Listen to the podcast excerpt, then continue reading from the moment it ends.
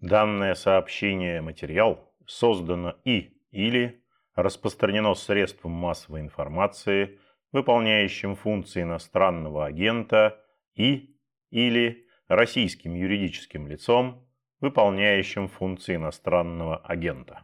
TV program, my life was saved. Thanks for Freddie Stark. Thanks to you. A Приветствую вас, уважаемые слушатели. Спасибо, что вы включили звук. Так называется подкаст информационного агентства «Росбалт». В эфире Петр Годлевский, а с нами на связи сегодня из Германии журналист-писатель Дмитрий Губин. Приветствую, Дмитрий. Доброе утро. Добрый день.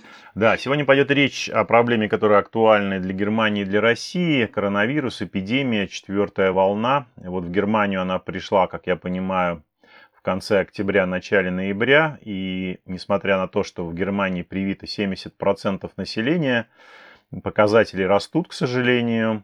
И хотелось бы понять, э, вот как в Германии, какие меры власти принимают в ситуации, когда сложно объяснить гражданам, что необходимо вновь от чего-то отказываться. Ну, во-первых, я хочу сказать, что это не целых 70% населения. Это разговор по принципу, слушайте, почему утонул Титаник? У него же сохранилось, у него же сохранилось нетронутые 30% подводной части днища. Да, но хватает иногда нескольких процентов, чтобы пойти на дно. Это раз. А, два, эта проблема, по-моему, была неожиданной а, для немецкого руководства, во всяком случае, во время предвыборной кампании в Бундестаг. И тут я впервые засомневался за время моей жизни в Германии в чистоте намерений немецких политиков политиков были введены определенные послабления. Ну, например, в Баварии, где строго действуют маски FFP2, FFP2, э, это фактически такие полуреспираторные уже маски с серьезной степенью защиты, они были отменены в пользу более легких ношений медицинских. Об этом объявил Маркус Зёдер, главный баварский политик, такой по психотипу гибрид павлина с оленем, э, но с положительным скорее знаком. Все очень удивились, потому что не могу сказать, что была замечательная ситуация, но тем не менее пошли послабления, и люди решили, что все, что пандемия заканчивается, что прививки действуют, что все будет прекрасно. У меня почти под окнами стали строить рождественский рынок. Ура, ура, ура, ура. И вдруг пошел резкий лавинообразный э, рост заболеваемости и, самое главное, наполняемости госпиталей и смертей. Я просто смотрю по графику смерти в своем городе. Здесь все время, здесь никогда не говорят, кто умер, не называют имена, это запрещено, но называют возраст и пола умерших. Вот это вот резко пошло в рост. И это было шоком, по-моему, для всех абсолютно. И для того, что называется обычных немцев, солнечно в эти дни в Германии, но не радует это простых немцев. Да, в общем, не радует это и руководство. И вот тут гайки стали заворачивать достаточно жестко, особенно в тех землях, где уровень заболеваемости, и даже не уровень заболеваемости, это в предыдущие волны коронавируса, уровень заболеваемости был основным показателем, исходя из чего принимались решения об ограничительных мерах или вообще о локдауне. Сейчас действуют другие показатели, поскольку разрыв между серьезно заболевшими и общим количеством протестированных, положительных э, протестированных людей, он больше, чем в предыдущие волны коронавируса. Вот сейчас основной показатель – это сколько осталось мест в больницах и сколько осталось мест э, в отделениях интенсивной терапии. И вот э, есть ряд земель, это восток и юг Германии прежде всего. Это Бавария, это Саксония, это Тюрингия где эти показатели особенно тревожны, и здесь гайки закручивают особо, особо серьезно. Скажем, ближайший ко мне рождественский рынок будет работать в соседней земле, в Бадене-Вюртемберге, мне туда нужно ехать где-то час на машине либо электричкой. А если, конечно, поездки между землями в тот момент, когда я туда соберусь выбраться, будут разрешены. Вот э, это такой фон. Если вас конкретно интересует, как происходит закручивание гаек, можно поговорить и об этом. Нет, меня интересует, наверное, вот э, известно ли что-то про сегодняшний слет, скажем так, руководства, да, совещание по коронавирусу, в котором примут участие и Меркель, и будущий канцлер Шольц, и главы 16 федеральных земель. Уже известно, э, что от этого можно ожидать, каких-то, может быть, новых э, ужесточений режима. Скорее всего, так и будет, хотя заранее никто не знает, чем кончится, не потому что нет утечек, а потому что собравшиеся на совещании сами не знают, чем это кончится. Они, собственно, для того и собираются совещаться, что они не знают без этого совещания, какое решение принять. Это первое. Второе, ситуация в разных землях, повторяю, очень разная, а Германия это федеративное государство. И поэтому земли достаточно независимы в принятии решений. И если ряд решений, вот они уже приняты, и они распространяются на всю Германию, а, скажем, а, в общественном транспорте на территории всей абсолютно Германии действует правило э, трех Г. Э, по-немецки это звучит так. Geimpft, genesen, getestet.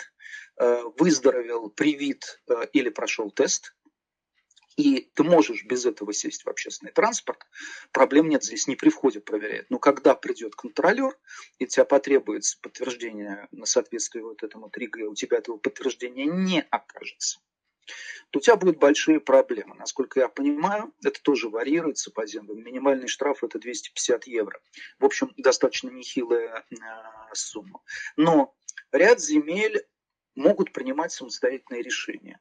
А, вот, например, в Берлине, по крайней мере, так пишут мои берлинские знакомые, в спортзалах, хотя ужесточили требования к тем, кто может пользоваться услугами спортзалов, отменили маски. А у меня, наоборот, полное ужесточение. А, в спортзалах действует правило даже не 3Г, а 2Г, да еще со знаком плюс. 2Г – это значит пользоваться услугами бани, или пользоваться услугами спортзала или услугами бассейна или каких-то еще э, подобных учреждений, могут люди либо переболевшие, имеющие справку, э, либо люди полностью, которые поставили себе прививки, которые привиты. А, а плюс означает, что даже им требуется свежий 24-часовой тест о том, тест на антитела тела, о том, что они не являются носителями коронавируса. Видите, разброс большой. Вот запись на тест сегодня, что я собираюсь в спортзал либо сегодня вечером, либо завтра утром. Так что вот уже увижу, как это выглядит. Поэтому э, нельзя спрашивать, как, как в Германии. Германия очень разная, безумно разная. И она очень гибка в принятии решений, даже не просто в зависимости от земли к земле, но внутри одной федеральной земли действуют правила, в соответствии с которым э, главы ландскрайсов, то есть областей, будем так называть по-русски, они могут принимать самостоятельное решение, не дожидаясь решения федеральных властей. Плюс третий момент, который совершенно из России непонятен. Здесь реально действует суд. Все решения властей антиваксерами, в первую очередь, но не только ими, очень-очень энергично оспариваются. И суды часто принимают решения в пользу заявителей против государства. Простейший пример, когда э, вводили э, в прошлую волну коронавируса Аусганг Бешранкунген, так называемый, то есть то, что по-русски называется словом комендантский час, это решение властей, там, после 22 нос на улице не совать. Это решение властей было оспорено в суде. Суд принял решение о том, что распоряжение о комендантском часе является незаконным и неконституционным. И, насколько я понимаю, все, кто были задержаны на улицах, вынуждены были платить очень большие штрафы. В Баварии, по-моему, доходило до 500 евро. Боюсь ошибиться, я, слава богу, не попадал под него. А, а, они сейчас будут обращаться с требованием вернуть им а, незаконно взятые штрафы. Вот такие вот дела в Германии. Дмитрий, вы сказали, что контролер приходит и проверяет наличие одного из трех, так сказать, документов. Это QR-код так называемый или это какие-то справки, которые выдаются гражданам в медицинских учреждениях? Очень хороший вопрос, Петр, спасибо. Потому что когда я немцам пытаюсь объяснить, что в России действуют QR-коды, они меня решительно не понимают. QR-код – это просто переведенное разрешение в цифровую форму, только и всего. Германия действует следующим образом. Начнем с самого простого, с прививок. У каждого немца, и даже не просто у немца, а живущего в Германии, например, у меня, есть такая желтая прививочная книжечка. Она заводится на малыша при рождении, где в определенный период ты приходишь прививки, и тебе ставят, наклеивают такие маленькие стикеры, где, как называется вакцина, ее серия, партия и так далее, и так далее, и так далее. Для детей, как мы знаем, ряд прививок является строго обязательным. Без этого ребенка не допускают в школу. А учиться в школе – это право и обязанность каждого ребенка. И если родитель по какой-то причине не отпускает ребенка в школу, например, говорит, я не хочу ставить ему прививку, это опасно, я антиваксер. У этого родителя начинается в Германии очень большие проблемы. Скорее всего, поначалу приедет полиция домой. Из полиции ребенка не доставят, а сопроводят в школу, потому что нарушается его право э, на учебу. А потом будет поставлен вопрос о передаче ребенка в орган опеки и, и так далее, и так далее, и так далее. У ребенка есть права. Так вот, такая книжка есть у каждого немца, включая взрослого, и ты можешь вполне эту книжечку таскать с собой, показывая, вот, пожалуйста, вот у меня первая прививка была сделана, вот у меня вторая. Кроме того, к этой э, к прививке, связанной с коронавирусом, до этого такой системы не было, тебе выдается международный электронный сертификат. Это просто распечатанный на принтере листок бумаги, где там на английском, на немецком все написано, и действительно в нижнем углу стоит QR-код. Э, Это очень смешно, потому что мне этот э, сертификат международный, я прививался у домашнего врача, и я думал, что мне его там распечатают сразу или по электронной. Да, мне сказали, пришлем по почте. Для меня, испорченного жизнью в России, пришлю по почте, это значит по электронной почте, потому что обычная почта в России, как мы знаем, действует со скоростью пришлепнутого тапкой таракана.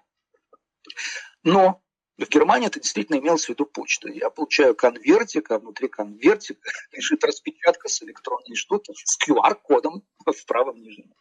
Есть, наконец, третий вариант. Эм, ты ставишь одну или другую программу, загружаешь в свой смартфон, который позволяет сканировать эти коды. Самая популярная – это Лука, или Люка по-немецки. Э, вторая по месте популярности – это тот, та антикоронавирусная программа электронная, которую пытались вначале всех немцев хватить, но получилось это очень плохо.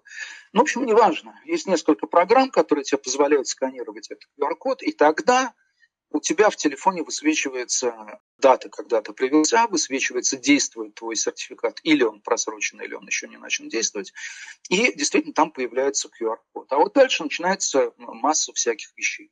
Иногда у тебя этот QR-код с твоего смартфона сканируют, иногда не сканируют, а просто читают пояснительные надписи к нему. А, это уже зависит от той организации, если у нее деньги на сканирующее устройство, успела ли она заботиться и так далее, и так далее, и так далее. Но в принципе не обязателен QR вот нет, достаточно прививочной книжки в том случае, если речь идет о том, что ты полностью привит. Понятно. А вот вопрос очень острый на данный момент. Э, страны одна за другой сообщают о том, что у них выявлен новый штамм, омикрон. Как в Германии с этим? Я не слышал, ситуация очень быстро меняется, Петр. Но вот в тот момент, когда мы делаем запись, я не слышал еще, э, не прочитал, но, возможно, это уже где-то появилось что этот штамм проник и в Германию. Но здесь опять очень важная штука, несмотря на достаточно большое число антиваксеров в Германии, причем это только отчасти связано с тем, что это такие вот упертые верующие, непросвещенные и так далее. Антиваксерство – это вопрос веры. Антиваксеры – это такие христиане, или мусульмане, или поклонники Вицлепуцли, или влюбленные. Да, выберите любое, не оскорбительное сравнение. А, то здесь на самом деле, несмотря на то, что много вот таких вот верующих, э, упертых людей, э, идет очень большая антиваксовская просветительская кампания. Она дает слабые результаты, прям должен сказать. Это все равно, что разубедить, попробуйте Андрея Кураева разубедить э, в том, что Иисус Христос существовал и что Он был Сыном Господним. Вряд ли вам это удастся, хотя Кураев крайне просвещенный человек. Но, тем не менее, здесь очень важный момент в Германии. Здесь главное решение связанные с короной, принимаются не на уровне властей. То есть власть как бы узаконивает эти решения, подводит под ними черту. А главное, это отдается э, ученым прежде всего. Ну вот, например, вы можете найти, есть такой очень популярный врач из клиники Шарите Дростен. Он начал с первых же дней пандемии вести свой блог, и этот блог стал очень быстро переводиться на русский язык. Его можно почитать на русском языке. Он такая очень популярная фигура. А он такая Ирина Якутенко русская, только в, даже не в квадрате, а в кубе. Причем, что характерно, как и Якутенко стали угрожать ее, стали там обзывать, стали расследовать под лупой ее диплом. А также то же самое и с Дростеном получилось. Э, а, антиваксеры ему не верят. Но, тем не менее, есть такая фигура. Есть э, институт Роберта Коха, очень важный институт, который, собственно, занимается всей эпидемиологической обстановкой в стране. Это не единственное учреждение. Очень много университетов, при них есть профильные кафедры, есть лаборатории, ведущие исследования э, и так далее, и так далее. И их представители тоже активно участвуют в разъяснительной кампании. Типичная, скажем, программа на телевидении выглядит так. Приходит какой-нибудь, я не оскорбительно, а просто говорю, приходит министр здравоохранения Йенс Шпан, а вместе с ним приходят двое ученых, у которых еще разная точка зрения на развитие. И сидит журналист, который, в общем, всем троим задает очень ехидные вопросы. И это идет в прайм-тайм, день за днем, день за днем, день за днем. То есть здесь наука, здесь ученые, несмотря на то, что ученые, естественно, могут иметь разные точки зрения, а, а, имеют колоссальное значение на принятие решений, на формирование общественного мнения – и вот поэтому до тех пор, пока Шпан скажет, что вот мы приняли такое-то решение, до тех пор, когда, пока директор института Роберта Коха, который очень часто появляется во всех эфирах, не скажет, что вот наши данные говорят по поводу омикрона следующее, до тех пор, пока Дростон не выскажет свою точку зрения, э, большинство немцев судить об опасности не будут. Да, это интересная картина, потому что, конечно, допустим, в России понять э, зачастую, ученый ли вообще выступает на эти темы, очень сложно. Ну вот, э, наверное... Ну, понимаете, да. Мясников прославился фразой по поводу Навального, если бы мы тебя хотели убить, тебя, негодяи, мы бы давно убили. Если этот человек отвечает за антиваксерскую э, кампанию, отвечает за пропаганду научного подхода э, к пандемии. Но вот таких врачей было много в 30-х годах в Германии. Работали они в крупных научных, как им казалось, учреждениях. Правда, называлось это словом «лагер» по-немецки. Думаю, по-русски это понятно без перевода. Безусловно, просто Мясников даже прославился больше, наверное, фразой о том, что если вам суждено умереть от ковида, вы умрете. И после этого, в общем-то, можно было закрывать этот проект под его руководством. Э, вот. Последний, может быть, вопрос. Э, просто буквально сегодня я видел информацию о том, что с февраля будущего года в Австрии за отказ от вакцинации ведут штрафы до 7 тысяч или тюремные сроки. В каких-то землях Германии что-то подобное обсуждается? Обсуждается вопрос о том, делать ли прививку флихтом, то есть обязанностью. Вот. Этот вопрос действительно очень широко обсуждается. Если это будет вменено в обязанность, то тогда последуют меры. Насколько я знаю, опять-таки, систему штрафов в Германии. Эти меры достаточно жесткие. Другое дело, что, опять же, говорю, можно будет оспорить это через суд. Чтобы ввести обязанность, нужно принять закон. Чтобы принять закон, за него должно проголосовать, если это федеральный закон, должно проголосовать большинство в Бундестаге. Даже если большинство в Бундестаге, а там ситуация с созданием э, э, ампель коалицион, светофорной коалиции, э, я не могу сказать, что вот э, свидетельствует о безусловном большинстве этой коалиции. Там все очень тонко вот так вот качается на весах. И кроме того, партии могут объявлять свободное голосование да, по разным вопросам. Такое уже не раз э, в истории Германии даже на моих глазах было. Но вот даже э, если этот закон будет проведен через Бундестаг, существует Конституционный суд.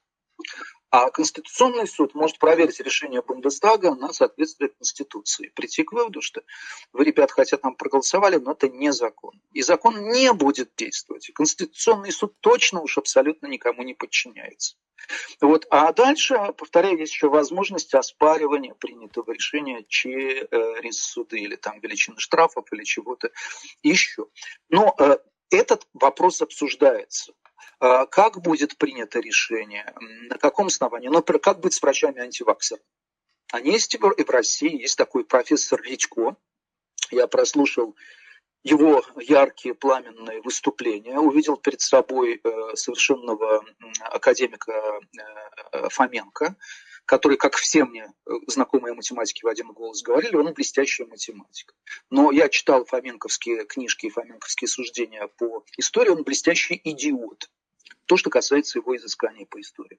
Вот такое же ощущение я испытал, слушая товарища Редько, который уверяет, что а, вакцинация меняет генетический код восьмой хромосомы, потому что ни один из моих знакомых генных инженеров, ну, например, Александр Панчин, да, Они не просто это не подтверждают, но они в ужасе от того, что Редько говорит. Встает вопрос, как поступать с Редько. Вот в Германии, насколько я могу судить об общем таком консенсусе, этот вопрос, эм, скорее всего, будет передан на решение медицинского сообщества. И это означает, что если, условно говоря, немецкие медики считают в составе той или иной организации, а здесь такие профессиональные всякие прочие союзы, это очень обычное, стандартное для Германии дело. Если они принимают решение, что Редько не имеет права с этой секунды заниматься врачебной практикой, значит, он потеряет свою лицензию врачебную. Это очень существенно, потому что немецкий врач, как правило, получает больше 100 тысяч евро в год ну, может, начинающий меньше, но вообще такой практикующий своим практиком, это 100 тысяч, 200 тысяч долларов в год, это существенные очень деньги. И у немецкого Redco, у Хера Редко, начинаются очень большие проблемы после этого. Вот как быть э, со школьными работниками? Как быть с родителями, которые отказываются вакцинироваться детей? Здесь, скорее всего, вопрос будет э, решен гораздо проще, потому что есть ряд обязательных для детей прививок.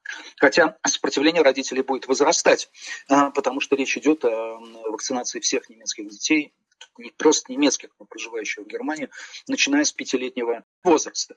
Потом еще существует одна вещь, которая совершенно со стороны не учитывается. Спросите, пожалуйста, вот когда говорят, вот в Германии понаехали мигранты, это не та Европа, конечно, понаехали. Тут 2,5 миллиона русских. А до этого понаехали 3 миллиона турков, а до этого понаехали, видимо, там тоже речь идет о миллионах итальянцев. Германия – это вообще страна мигрантов.